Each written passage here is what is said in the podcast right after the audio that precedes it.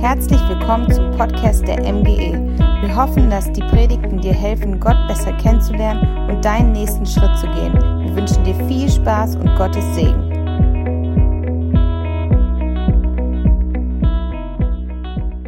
Yes, hey, ist so cool, heute Morgen zu euch sprechen zu dürfen.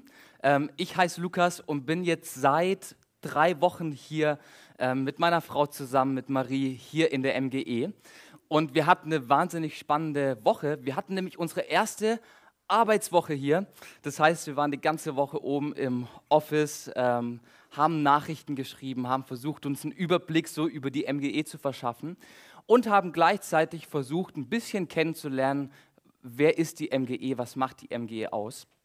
Und darum geht es für uns so die nächsten zwei Monate. Wir wollen euch sehr, sehr gerne kennenlernen. Ähm, und wenn ihr euch noch Partner sucht, mit denen ihr Mittag oder Abend essen könnt, bei euch zu Hause, dann könnt ihr uns sehr, sehr gerne einladen. Ähm, wir, wir, wir, wir beißen nicht, es sei denn, es geht um Essen. Ähm, wir sind an sich eigentlich ganz harmlos und wir würden euch sehr, sehr gerne kennenlernen. Ähm, also wie gesagt, wenn ihr in den nächsten Wochen irgendwann noch einen freien Sitzplatz an eurem Tisch habt, ähm, wir würden ihn sehr, sehr gerne füllen. Auch du, lieber Online-Zuschauer, wenn du uns gerne kennenlernen möchtest, lad uns doch gerne ein. Als MGE, als Kirche, als Gemeinde gehen wir die letzten Wochen durch eine spannende Predigtserie. Ich weiß nicht, ob du die letzten Wochen mit dabei warst, aber wir haben uns über gesunde Gemeinde unterhalten und haben die letzten drei Wochen schon wahnsinnig viel gelernt, was gesunde Gemeinde ausmacht. In der ersten Woche ging es darum, dass Gemeinde aus Beziehung besteht und dass jeder von uns wie so ein Stein ist, der Teil von dieser großen Mauer, von diesem großen Haus Gemeinde sein darf und dass Christsein nicht alleine gelebt werden kann, sondern immer in der Gemeinschaft untereinander gelebt werden soll. Das war Gottes Idee. Dann haben wir gelernt, dass diese Mauer, dieses Gemeindehaus auf einem guten Fundament stehen muss. Ja? Also Kai, ich glaube, dich braucht man nicht zweimal fragen. Ein Haus muss auf einem guten Fundament stehen, oder? Ja, so ist es nämlich, so und nicht anders. Ähm, und wir haben gelernt, dass Gemeinde auf dem guten Fundament von Gottes Wort steht. Die Bibel ist unser Fundament, sie gibt uns Ausrichtung fürs persönliche Leben, aber auch für uns als MGE. Und letzte Woche haben wir dann noch einmal eins oben drauf gesetzt und haben ein bisschen gelernt, wie Gemeinde funktioniert. Nämlich, dass Gemeinde wie ein großer Körper, wie ein Organismus ist, der aus unterschiedlichen Körperteilen besteht. Aus Händen, aus Füßen, aus Nasen, aus Ohren, aus Lebern und Nieren und weiß ich was alles. Und jeder hier in Gemeinde hat eine Aufgabe und eine Fähigkeit, die er einbringen darf, damit diese Gemeinde gesund ist. Und heute kommt das Finale, ja, das Feuerwerk am Ende des Freischießens, der donnernde Paukenschlag. Ähm, ja, eine Sache habe ich hier schon gelernt in Peine: Man darf niemals Schützenfest sagen. Ähm, so, sondern freischießen. Richtig, genau. Und wir sind jetzt am, am vierten Teil angelangt, der letzte Teil unserer Serie Gesunde Gemeinde. Und wir wollen uns mit einer sehr entscheidenden Frage auseinandersetzen, nämlich warum eigentlich Kirche? Was ist eigentlich unsere Daseinsberechtigung? Ich meine, das ist die Frage, die eigentlich schon seit ein, zwei Jahrhunderten in unserer Gesellschaft am Brennen ist. Wofür brauchen wir eigentlich die Kirche in der Gesellschaft? Warum gibt es sie? Was ist ihre Daseinsberechtigung? Ist es nur ein heiliger Club oder was wollen die eigentlich? Und wir wollen uns heute dieses Warum von Kirche anschauen, weil ich glaube, dass es wirklich zentral ist. Wenn wir nicht wissen, warum wir tun, was wir tun, dann tun wir, was wir tun, weil wir es tun. Und das wäre fatal, wenn wir weiter einfach nur tun, was wir tun, um zu tun, was wir tun. Krasser Zungenbrecher. Und, und darum soll es heute gehen, in diesem vierten Teil von gesunder Gemeinde. Warum machen wir eigentlich MGE? Warum? Und ich glaube, wir können da von einer Person sehr, sehr gut lernen, was das Warum von Kirche ist. Ähm, wer früher im Kindergottesdienst war, der weiß, die richtige Antwort ist eigentlich meistens, richtig?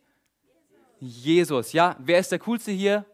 Jesus. Wer weiß die Antworten? Jesus. Wer ist vor uns am Kreuz gestorben? Jesus. So, und wer weiß, warum wir als Kirche tun, was wir tun? Oh, das war aber, ihr müsst nochmal in die Kinderkirche, glaube ich. wer weiß, was wir tun, warum wir es tun? Jesus. Oh, come on. Jesus ist der Gründer von Kirche. Letzte Woche Jesus, richtig, Jesus ist es. Letzte Woche haben wir einen Bibeltext uns angeschaut, wo es hieß, dass Jesus der Eckstein von Kirche ist. Er ist das Fundament, an ihm wird es ausgerichtet. Und gleichzeitig ist er der Kopf, das Gehirn von Kirche. Er ist das Haupt, er bestimmt, wo es lang geht. Und deswegen ist Jesus unser Maßstab. Und das, was er sagt, was Kirche sein soll, das bestimmt, warum wir tun, was wir tun. Und in der Bibel finden wir da eine sehr passende Geschichte, die mich wirklich beeindruckt hat und von der wir lernen können, warum wir Kirche sind und warum es Kirche auch wirklich braucht. Und wenn du die Geschichte zu Hause nachlesen willst, dann kannst du sehr, sehr gerne deine Bibel zu Hause aufschlagen. Und zwar im zweiten Teil der Bibel, im Neuen Testament, im Lukas-Evangelium, Kapitel 19. Also in meiner Bibel ist es ungefähr hier. Ja, ähm, ungefähr, ja. Also so ungefähr bei vier Fünftel kannst du deine Bibel aufschlagen. Da findest du diese Geschichte von Jesus. Und ich will dich damit reinnehmen in diese Geschichte. Folgendes ist die Sache. Jesus ist so ziemlich am Ende seines Dienstes. Er ist auf dem Weg nach Jerusalem. Ähm, und es sind noch ein paar Tage, ein paar Wochen bis zu diesem Freitagnachmittag, an dem er schließlich am Kreuz stirbt. Und von Kapitel 1 an bis Kapitel 18, also kurz vor 19, ne, 18 kommt vor 19, 18 Kapitel lang, da folgt Jesus seinem großen Mission Statement, was er in Lukas 4, Vers 18 gemacht hat, wo er nämlich gesagt hat, ich bin gesandt mit dem Auftrag, den Armen gute Botschaft zu bringen, den Gefangenen zu verkünden, dass sie frei sein sollen und den Blinden, dass sie sehen werden, den Unterdrückten die Freiheit zu bringen. Das war so sein großer Auftrag, wo er gesagt hat in Lukas 4, Antrittsrede, so Jungs, Frauen, das werde ich tun. Und 14 Kapitel im Lukas-Evangelium lesen wir genau das. Lahme können wieder gehen, Armen wird gute Botschaft gebracht, ähm, Leute, die Unrecht erleben, wird zurecht verholfen. Und Jesus folgt so ganz treu diesem Statement vom Anfang an. In Kapitel 18, ja, direkt am Ende lesen wir davon, wie er anfängt nach Jericho reinzulaufen und auf dem Weg trifft er einen Blinden und er heilt diesen Blinden, der Blinde kann wieder sehen. Und mit diesem Background kommen wir jetzt in die Stadt Jericho rein. Ja, wir begleiten gerade Jesus. Jesus kommt nach Jericho rein und die Volksmenge ist begeistert von Jesus. Er wird mit einem riesigen Hallo am, am Tor empfangen. Ja, alle warten schon sehnsüchtig darauf, dass dieser große Meister endlich zu ihnen kommt, endlich in ihre Stadt. Und, und alle sind, sind begeistert. Hier wie bei einem großen Celebrity. Der rote Teppich ist ausgerollt. Und alle warten eigentlich nur darauf, welches Wunder wird Jesus heute tun? Welche Weisheit wird er uns heute mitbringen? Und alle waren gespannt darauf und, und, und stehen da in einer riesigen Menschenmasse, um zu sehen, was Jesus tut. Und ich kann mir so richtig vorstellen, wie Jesus reinläuft. Er winkt den Leuten zu, schüttelt ein paar Hände, umarmt sie, schaut sich an, wer da so in Jericho ähm, wohnt, grinst dem einen oder anderen vielleicht zu, ja, tätschelt den Kids ein bisschen in den Kopf. Und er läuft so nach Jericho rein und schaut sich an, wer da so ist. Doch eine Person sieht er zu diesem Zeitpunkt noch nicht. Und der Evangelist Lukas beschreibt uns diesen, diese Person mit vier Attributen. Nummer eins, ein Mann mit dem Namen Zachäus, der Chef aller Zöllner, der sehr, sehr reich war. Diese Person sieht Jesus noch nicht. Sie war ganz am Ende der Menschenmenge, stand hinten an. Einer der bekanntesten Menschen in Jericho. Ähm, von außen würde man denken, Junge, Junge, der hat es gemacht. Ne? Er war sehr, sehr reich. Also wenn das über dich steht, dann musst du wohl einiges an Asche haben. Ähm, man würde vielleicht so denken, bei Zachäus läuft's. Aber was uns gleichzeitig Lukas hier noch sagt, ist, er ist der Chef aller Zöllner. Und was du wissen darfst zum Thema Zöllner, ähm, die Römer, die damals an der Macht waren, haben das so gemacht. Ähm, die Mehrwertsteuer wurde nicht vom Staat eingetrieben und die, die, Zolleinnahmen wurden nicht vom Staat eingetrieben, sondern der römische Staat war sehr, sehr schlau und intelligent. Er hat das ganze Amt des Zollbeamten privatisiert. Und du als Bürger konntest sagen, lieber römischer Staat, ich habe sehr, sehr Lust, Zollbeamte zu werden ähm, und ich ersteigere mir das Recht, Steuern einzunehmen. Dadurch hat der römische Staat eine Fixsumme gehabt, die er einnehmen konnte mit dieser, mit dieser Verpachtung. Und der Zollbeamte konnte einnehmen, was er wollte. Dreimal könnt euch fragen, ähm, nimmt der Zollbeamte mehr ein, als er selber abgibt an den Staat, oder nimmt er weniger ein? Natürlich nimmt er mehr ein, dadurch macht er Gewinn, alles andere wäre Verlust für ihn. Er geht ja schon in Vorleistung für diese Steuereinnahmen, die er dann ein Jahr lang ähm, einnimmt. Und Zachäus war nicht irgendein Zöllner, der so ein kleines Zollhaus hatte, sondern wir lesen im Text, er war der Chef aller Zöllner. Er war derjenige, der am Stadttor von Jericho saß und der wahrscheinlich für die ganze Umgebung das Recht hatte, Steuern einzunehmen. Und was wir dann lesen, ist, er war sehr, sehr reich. Wie ist Zachäus wohl zu seinem Geld gekommen? Wahrscheinlich nicht geerbt. Ja? Wahrscheinlich nicht geerbt. Ähm, sondern er hat das Recht in Anspruch genommen, was er sich ersteigert hat, ja, sein gutes Recht. Wenn der römische Staat schon so blöd ist, das Ding zu privatisieren, natürlich nehme ich mir dann das Recht raus, alles einzutreiben, was geht. Zachäus war also einer der meistgehassten Menschen in Jericho. Der bekannteste und wahrscheinlich einer der gehasstesten. Er war Teil der Oberschicht, er war Unterdrücker und trotzdem innerlich komplett am Boden und innerlich leer und auf der Suche nach Hoffnung. Was wir daraus rauslesen, da er auf der Suche nach Jesus war. In diesem Text steht, Zachäus suchte zu sehen, wer dieser Jesus ist. Irgendjemand muss ihm gesagt haben, hey, Jesus ist in der Stadt. Ähm, irgendwie hat er es vielleicht auch mitbekommen, direkt als er da am Tor saß. Und er machte sich auf den Weg, um diesen Jesus zu treffen, von dem er schon ein bisschen was gehört hat und von dem er jetzt dachte, dieser Mann, den muss ich kennenlernen. Ich muss diesem Mann begegnen. Vielleicht ist er derjenige, der mir helfen kann in meiner Lage. Ja, von außen sieht alles schön und glänzend aus, aber innerlich bin ich leer. Und Zachäus macht sich auf den Weg und wie ich gerade schon gesagt habe, er steht ganz hinten in der Menschenmenge. Er versucht sich irgendwie durchzuschlängeln, er versucht sich durch die Menge zu kämpfen, aber da ist kein Durchkommen. Und vielleicht kennst du die Situation, wenn du schon mal im Zoo warst, ähm, da gibt es die Seelöwenfütterung. Und wenn du da zwei, drei Minuten zu spät ans Gehege kommst, kann ich dir sagen, da ist kein Durchkommen. Ja, da hilft es nichts, auf eine Parkbank zu steigen, da hilft es auch nicht, sich irgendwie durchzuschlängeln. Da muss man, keine Ahnung, 40 Zentimeter groß sein, um da fähig sich durchzukämpfen. Aber da stehen die Leute geblockt vor dem Seelöwengehege. Ähm, und wenn du da versuchst, vielleicht dir irgendwie einen Weg durchzubahnen, dann wirst du eigentlich nur angeschnauzt. Ja, hättest doch früher kommen können, wusstest doch ganz genau, dass es um 12 beginnt, die Seelöwenfütterung. Und genau so muss es bei Zachäus gewesen sein irgendwie stand er am Ende der Menschenmenge, versuchte irgendwie so über die Köpfe drüber zu schauen, sich zu strecken und, und zu recken und ständig kassierte er einen bösen Blick nach dem anderen, ja, nach dem Motto, hey Zachäus, ganz ehrlich, jetzt sind wir mal dran, ja, jetzt sind wir mal hier an der Reihe, wir sind früh aufgestanden, ja, hättest mal deinen Wecker nicht verhört. Ähm, und, und, und er kommt nicht durch. Und die Sache bei Zachäus ist halt auch, bei Zachäus hat kein Recken und kein Strecken geholfen, denn der Typ war einfach sehr, sehr klein. Lesen wir genauso im Text. Er wollte Jesus sehen, die Menschenmenge stand ihm im Weg und er war sehr klein.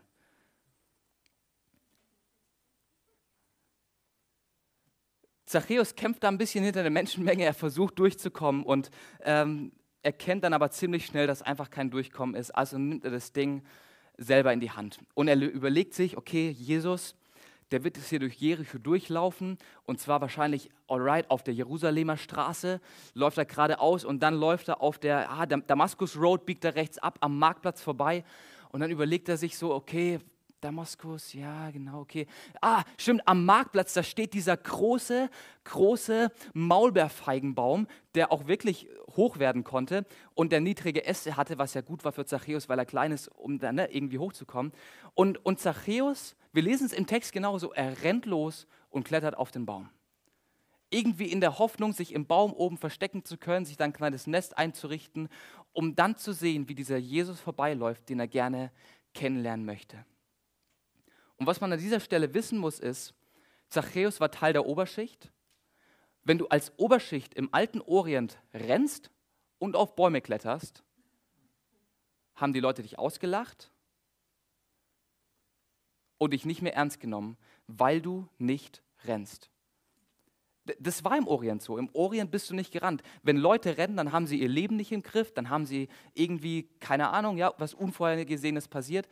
Ein Mann im Orient ist nicht gerannt, weil das ein Zeichen dafür gewesen wäre, ich habe mein Leben nicht im Griff, ich kann die Situation nicht überblicken, was ein tiefes Eingeständnis für Kontrollverlust ist, was du im Orient niemals zugegeben hättest.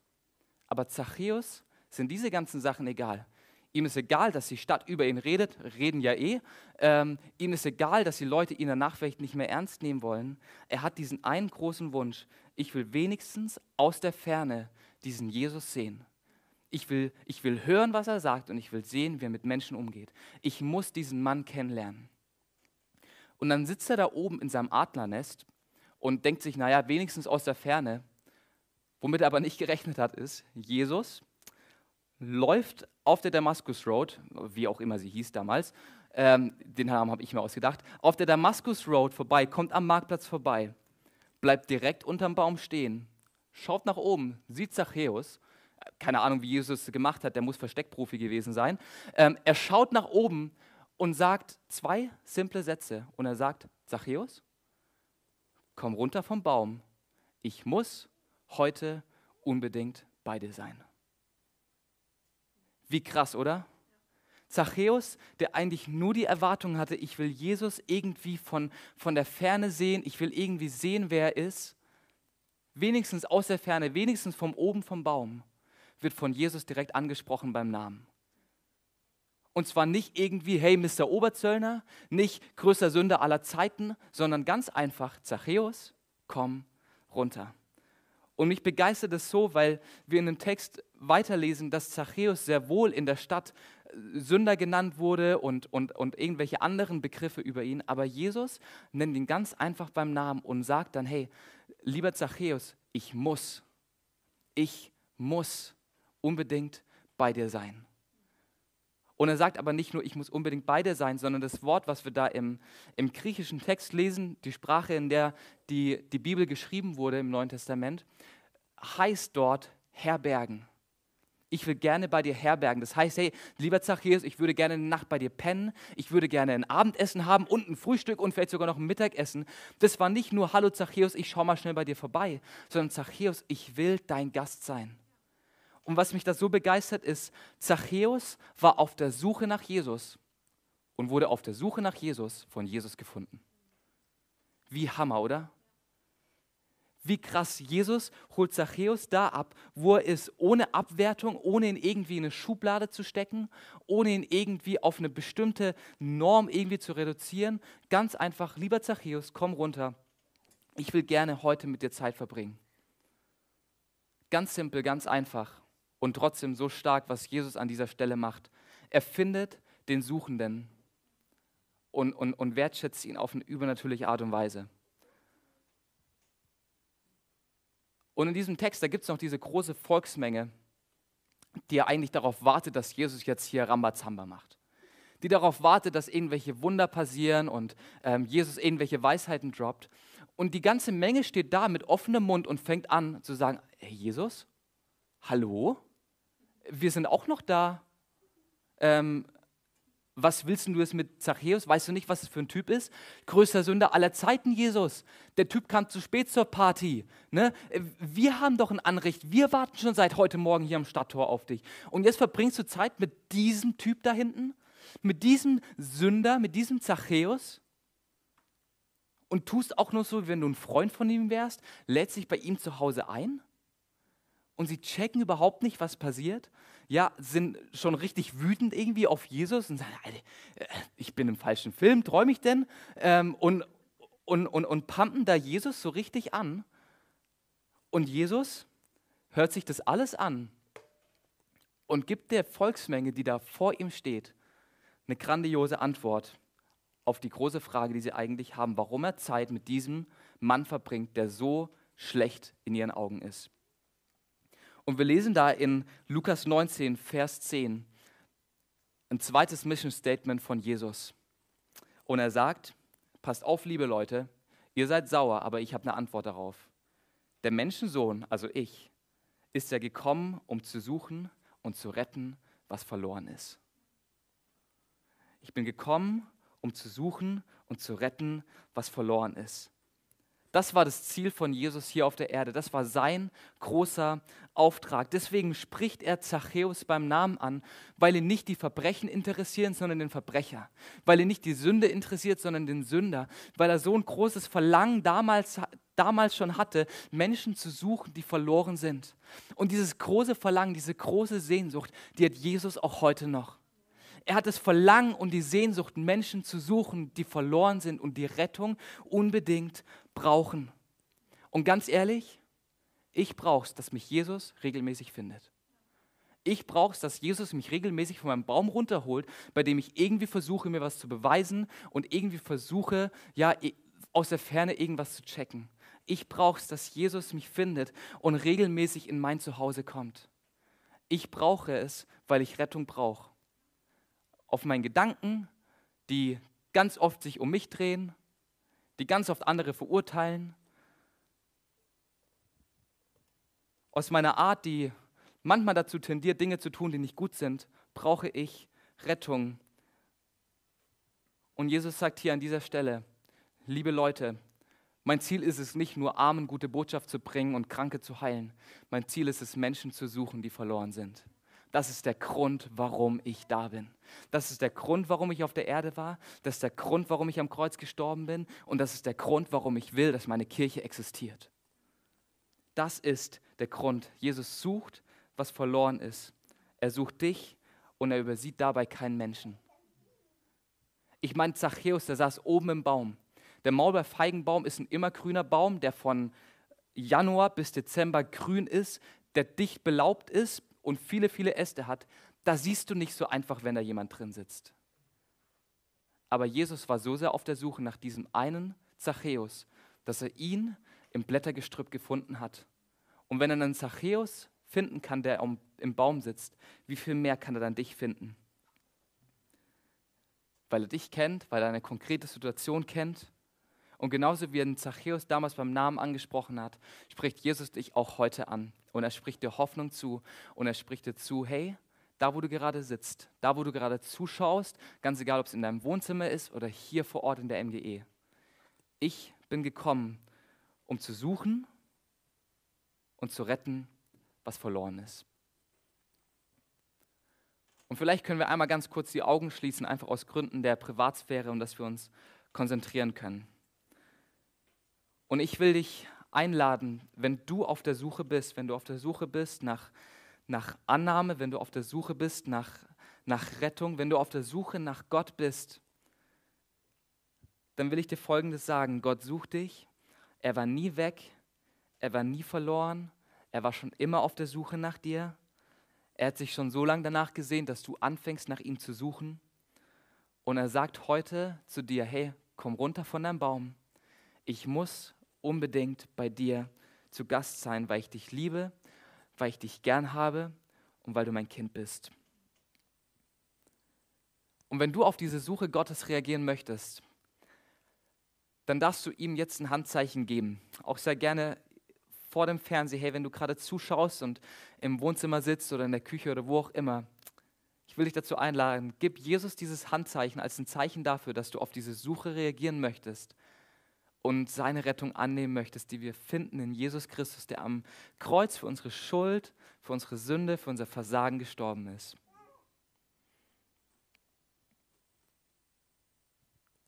Jesus, ich danke dir so sehr dafür, dass du auf diese Erde gekommen bist, nicht um zu verurteilen, nicht um zu richten, sondern um zu suchen und zu retten, was verloren ist. Jesus, ich danke dir dafür, dass du uns Menschen so annimmst, wie wir sind, mit all unseren Fehlern, mit unseren Schwachheiten, mit den Dingen, die immer wieder falsch in unserem Leben laufen, Herr. Ich danke dir dafür, dass du uns suchst, dass du uns annimmst und dass du uns begegnen möchtest und gleichzeitig auch retten möchtest, Herr. Ja, Jesus, du siehst die ganzen Hände, die es gerade nach oben gegangen sind. Du siehst die Entscheidungen, die im Herzen, aber vielleicht auch durch die Hand getroffen wurden. Und ich bete darum, dass du diesen Menschen begegnest, Herr. Ich bete darum, dass du ihnen zeigst, dass du real bist, dass du, dass du existierst und dass du so sehr Interesse daran hast, ihnen zu begegnen und ihnen zu zeigen, was du tun kannst, Herr. Jesus, ich danke dir dafür, dass du gekommen bist, um zu suchen und zu retten, was verloren ist. Gemeinsam sagen wir Amen. Amen. Und das ist dieser eine riesengroße Grund, warum es Kirche gibt. Die Kirche wurde am Ende vom Dienst Jesu gegründet, um diese großartige Rettungsmission, die Jesus hier auf der Erde geplant hat, durchzuführen.